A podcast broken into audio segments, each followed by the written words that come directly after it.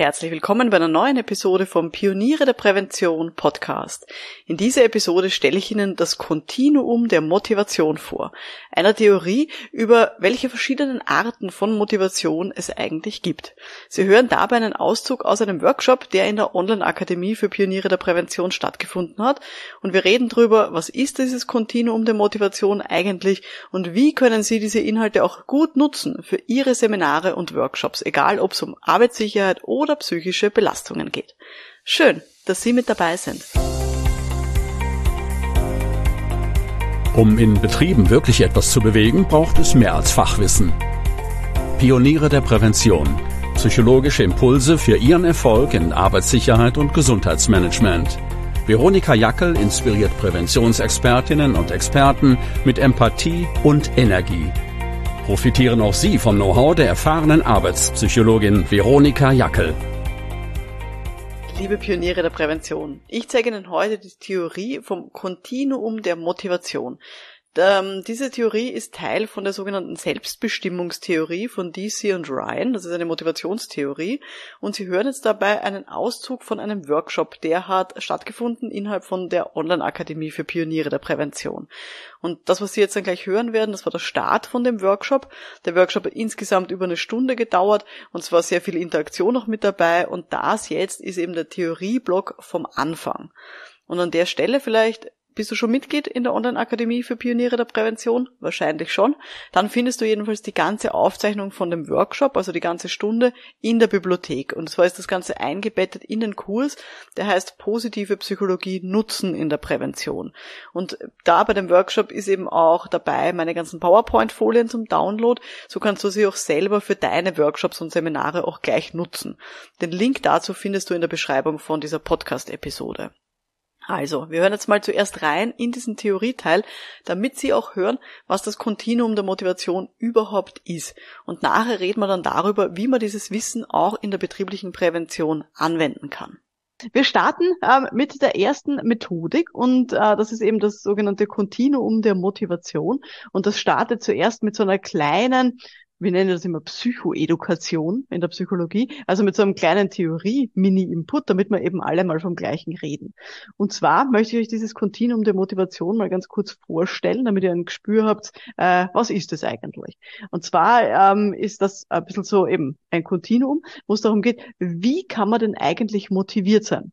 Und das geht so, ich sozusagen stelle es vor, von links nach rechts startet damit, dass man überhaupt nicht motiviert ist. Auch das gibt's natürlich. Und ihr müsst euch das immer vorstellen, nicht so als Grundhaltung, ich, ich bin überhaupt nicht motiviert, sondern immer zu einer bestimmten Tätigkeit. Ich bin überhaupt nicht motiviert, zu tun.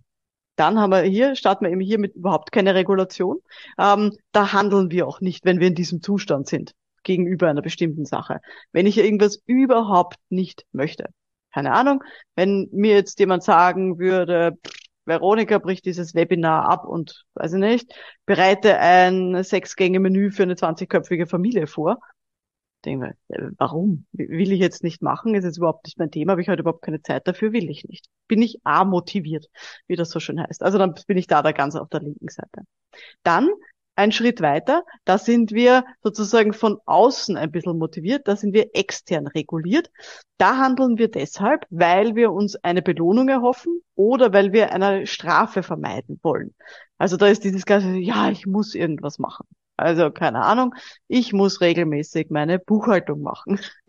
Das ist etwas dazu, kann mich, kann ich mich persönlich nicht intrinsisch motivieren, aber natürlich von außen das Finanzamt kann mich sehr wohl dazu motivieren. genau, also da sind wir eben ganz klar eben hier extern äh, reguliert. Äh, man kann dazu auch sagen, es ist eine externe Motivation, die da ist. Also ich mache es schon, aber sobald das wegfallen würde, würde ich es auch nicht mehr machen. Also wenn irgendwer zu mir sagt, du brauchst deine Buchhaltung nicht machen, liebe Veronika, ähm, dann würde ich es auch nicht mehr tun. Dann sind wir, bin ich da raus. Dann haben wir die sogenannte introjizierte Regulation. Das ist so ein bisschen von außen in mich rein geimpft, könnte man sagen. Da handle ich deshalb, weil ich äh, Schuldgefühle habe, weil ich Schamgefühle hätte, wenn ich es nicht tue, weil ich mich fürchte vor irgendwas oder weil ich halt das Gefühl habe, ja, ich bin halt diszipliniert und deswegen macht man sowas. Das ist dieses Ich sollte. Ähm, bei mir ist so dieses ich sollte regelmäßig ähm, zu Hause Staubsaugen, auch unter der Stiege. Das ist so Ja, ähm, mache ich schon. Also tue ich schon, aber das ist jetzt nicht das, ähm, was mich irgendwie wirklich innerlich antreibt. Aber von außen, also ich hätte schon irgendwie Schuldgefühle und es wäre mir peinlich, ähm, wenn da irgendwie so die Wollmäuse unter der Stiege irgendwie hervorfetzen. Also da sind wir hier. Dann haben wir die identifizierte Regulation. Da handle ich deshalb, ähm, weil ich zum Beispiel Respekt habe und weil es ein Vorbild von mir so tut. Also irgendjemanden ist das wichtig und mir ist diese Person wichtig, also ist mir diese Sache auch wichtig. Ähm, was könnte das denn sein? Ähm, zum Beispiel, hätte ich mir vorher kurz was überlegen können, äh, zum Beispiel, ah, meinem Mann ist es wichtig, dass ich den Geschirrspüler richtig einräume, möglichst platzsparend und effizient. Ähm, weil es ihm wichtig ist und er mir wichtig ist, ist mir das auch wichtig. Ansonsten würde ich dem, ja, würde ich da irgendwie raus sein aus dieser ganzen Geschichte. Also da identifiziere ich mich auch mit einer Person und weil äh, es der Person wichtig ist, mache ich es auch. Aber es ist nicht so, nicht so ganz tief in mir drinnen. Aber es ist okay. Genau, dann sozusagen sind wir weiter, dann sind wir richtig intrinsisch motiviert. Die integrierte Regulation, da handle ich jetzt, weil es meinen eigenen Werten entspricht, weil es mir persönlich ein Anliegen ist. Mir ist irgendwas wichtig, das entspricht ein bisschen meinem Grundbedürfnis nach irgendwas. Ähm, genau, also zum Beispiel nach ähm, Beziehung zu anderen. Deswegen ist es mir zum Beispiel wichtig, dass wir ein schönes Weihnachtsfest haben und deswegen habe ich gestern angefangen, die ganze Familie verrückt zu machen mit, wie machen wir das dieses Jahr zu Weihnachten? Und alle so, was? Es ist noch nicht mal Ende November, lass uns in Ruhe. Aber mir ist das eben wichtig, äh, so als Familienmensch und deswegen sozusagen bin ich da motiviert und bin da angetrieben, das gut zu tun äh, dass wir da alle ein schönes Fest haben. Und dann haben wir noch sozusagen noch den Extrempunkt, die intrinsische Regulation. Ähm, das ist richtig, man handelt um seiner selbst willen, also auf, weil ich diese Tätigkeit einfach gerne mag. Da bin ich richtig im Flow, wenn ich das tue. Ähm, das ist was, keine Ahnung, wenn ich ein Bild mal. Ich mal gerne mit Acrylgeschichteln, kann ich nicht gut, aber wenn ich es mache, dann mache ich sehr gerne. Und da bin ich so richtig im Flow. Und da braucht mich von außen niemand motivieren, aber da bin ich so richtig drinnen. Das mag ich einfach aufgrund von der Tätigkeit. Genau. Und das ist so ein bisschen dieses Kontinuum der Motivation. Und wenn man da sozusagen hier mit Leuten reflektiert und äh, das verwendet, dann kann man hier auch an bestimmten Stellschrauben ein bisschen arbeiten. Also erstens einmal sozusagen ist es wichtig dazu zu sagen, das ist eben, wie ich es jetzt auch versucht habe, so darzustellen, immer auf bestimmte Handlungen ähm, hingetrimmt. Es geht nicht darum, dass ein Mensch per se großartig motiviert ist oder überhaupt nicht motiviert ist, so in seinem Leben, sondern wir sind immer motiviert auf bestimmte Tätigkeiten und Handlungen. Das ist in jedem Ding sozusagen immer unterschiedlich. Da können wir in unterschiedlichen Zuständen gleichzeitig sein. Und man kann sich natürlich dann auch überlegen, wie muss ich agieren, wenn ich jemanden motivieren möchte. Und ich kann hier natürlich ähm, ganz am Anfang, wie ich gesagt habe, dieses mit Belohnung und Bestrafung kann ich natürlich arbeiten, da kann ich Leute dazu bringen, dass sie was tun. Aber man muss sich auch klar werden, wenn das wegfällt, dann fallen die sofort auch wieder ganz nach links und dann machen sie es nicht mehr. Also das muss man sich dann immer so ein bisschen ähm, vor Augen führen. Wo es ein bisschen sozusagen schwieriger wird, ist da oben sich das vorzustellen, aber deswegen hier nochmal die Ergänzung. Bei dieser identifizierten Regulation, also wenn die Leute eben aus Respekt vor irgendwas handeln oder eben für jemanden äh, was tun wollen, das kann ich auch ein bisschen fördern.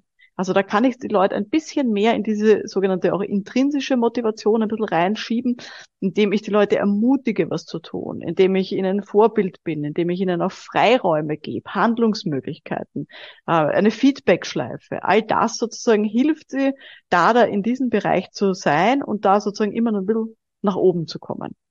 Gleichzeitig, wenn ich hier oben bin, ich handle aufgrund von meinen eigenen Werten, wir wissen auch aus der Psychologie, wir müssen aufpassen, wenn wir hier mit Kontrolle, Zwang und so ein bisschen ja, einen Zwangskontext von oben arbeiten. Weil, wenn jemand eigentlich von, in, von innen heraus motiviert wäre und wir kommen von außen mit einem Zwangskorsett, dann gibt sich irgendwann diese innere Motivation auf und sagt, okay, ich mache es eigentlich nur mehr, weil ich von außen gezwungen bin. Und wenn dieser Zwang dann von außen plötzlich wegfällt, dann fällt aber auch die Motivation wieder weg. Also es ist nicht so, dass die Person dann sagt, oh, eigentlich war es mir selber wichtig, sondern sozusagen es ist von außen dann, ähm, hat das Ganze ersetzt. Also da muss man sehr vorsichtig sein, eben mit, mit Zwang und Kontrolle, weil das kann eben diese intrinsische Motivation ersetzen und damit dann auch letztendlich verhindern.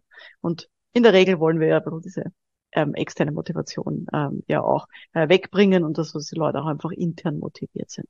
Genau. Also das ist so ein bisschen dieses Kontinuum der Motivation, was wir hier haben. So, das war jetzt der Theorieteil über die verschiedenen Stufen oder Arten von Motivation. In dem Workshop in der Akademie haben wir dann als nächstes ganz viele Beispiele gemeinsam gesammelt aus dem Alltag von den Teilnehmenden, also sowohl aus dem privaten Bereich als auch aus dem beruflichen Bereich. Einfach ganz viele Beispiele für die verschiedenen Stufen. Ein paar habe ich eh schon erzählt, so von mir, aber da haben wir eben noch viel mehr Beispiele gesammelt. Und dann haben wir darüber geredet, wie man diesen Schieberegler, wenn man sich den so vorstellen möchte, wie man den sozusagen ölen kann. Also wie man den ein bisschen leichter nach oben schieben kann. Also wie man Menschen und auch sich selber ein bisschen mehr intrinsisch motivieren kann zu bestimmten Tätigkeiten. Und da haben wir solche Aspekte gesammelt, wie ein gemeinsames Ziel zu definieren mit anderen Beteiligten, wie zum Beispiel in einer großen Steuerungsgruppe oder bei einer ASA-Sitzung und auch, dass sich Leute mit einer Aufgabe auch leichter identifizieren können. Auch dabei können wir helfen. Es hilft auch, dass man Leute aktiviert in Seminaren zum Mitdenken und auch deren Handlungsmöglichkeiten aufzeigt. Aber auch zum Beispiel, dass man bei Führungskräften oder auch bei Betriebsräten, dass man deren Verantwortlichkeiten aufzeigt, dass man ihnen klar macht, was denn ihre Rolle ist in dem ganzen Prozess. Und was auch hilft, diesen Schieberegler zu ölen, ist aktiv zuzuhören bei Problemen ähm, und auch versuchen, ja, die Bedürfnisse von dem Gegenüber auch einfach in den Mittelpunkt zu stellen.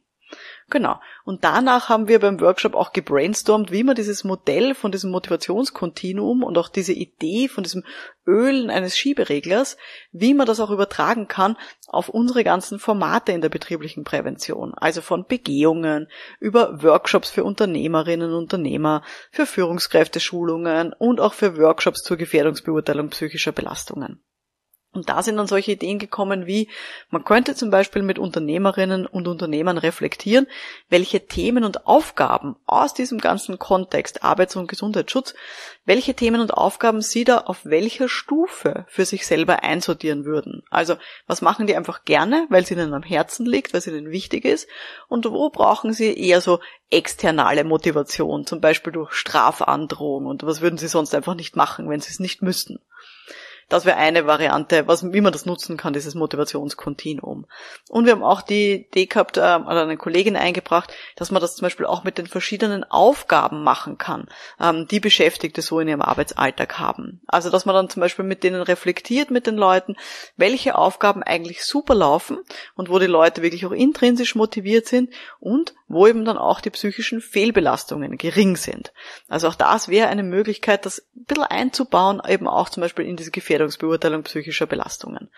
Ja, ich hoffe, Sie haben für sich jetzt auch so ein bisschen mit überlegt und haben auch schon Ideen, wie Sie dieses Modell gut in Ihr nächstes Seminar oder Ihren nächsten Workshop einbauen können. Wie gesagt, für alle Mitglieder in der Online-Akademie für Pioniere der Prävention, du findest auch die ganze Aufzeichnung von dem Workshop in der Bibliothek, eingebettet in den Kurs Positive Psychologie nutzen in der Prävention. Da gibt's eben auch meine PowerPoint-Folien zum Download. Dann kannst du das schneller einsetzen für deine nächste Gelegenheit. Ja, und du kannst natürlich auch gerne im Forum dazu brainstormen, mir Fragen stellen oder du kommst einfach beim nächsten virtuellen Stammtisch vorbei. Dann können wir auch darüber reden, wie du das gut einbauen kannst in deine nächste, in deine nächste Gelegenheit, in dein nächstes Seminar oder in deine nächsten Unterweisung oder so. Gut, das war jetzt die heutige Folge vom Podcast für Pioniere der Prävention. Wenn Sie das heute interessiert hat, dann hören Sie auch gerne mal rein, wenn Sie gerade so ein bisschen vielleicht in der Seminarplanung sind, hören Sie mal rein in die Episode 115. Und zwar rede ich da über den Seminarfehler, der auch jede Motivation von den Teilnehmenden killt und was man dagegen machen kann. Das ist die Episode 115. Und in der Episode 67, da rede ich darüber, wie man mit Seminartiteln Interesse wecken kann und welche Tipps es von mir gibt, um hier auch ein Seminar mit einem schönen, knackigen Titel zu versehen, so dass man auch zu mehr Teilnehmenden kommt. Das war die Episode 67. Und falls Ihnen die heutige Episode gefallen hat, dann abonnieren Sie gerne diesen Podcast, dann verpassen Sie auch keine Folge mehr in der Zukunft. Mein Name ist Veronik Herkel, vielen Dank fürs Dabeisein und wir hören uns dann in der nächsten Folge. Bis dahin, alles Gute. Ciao.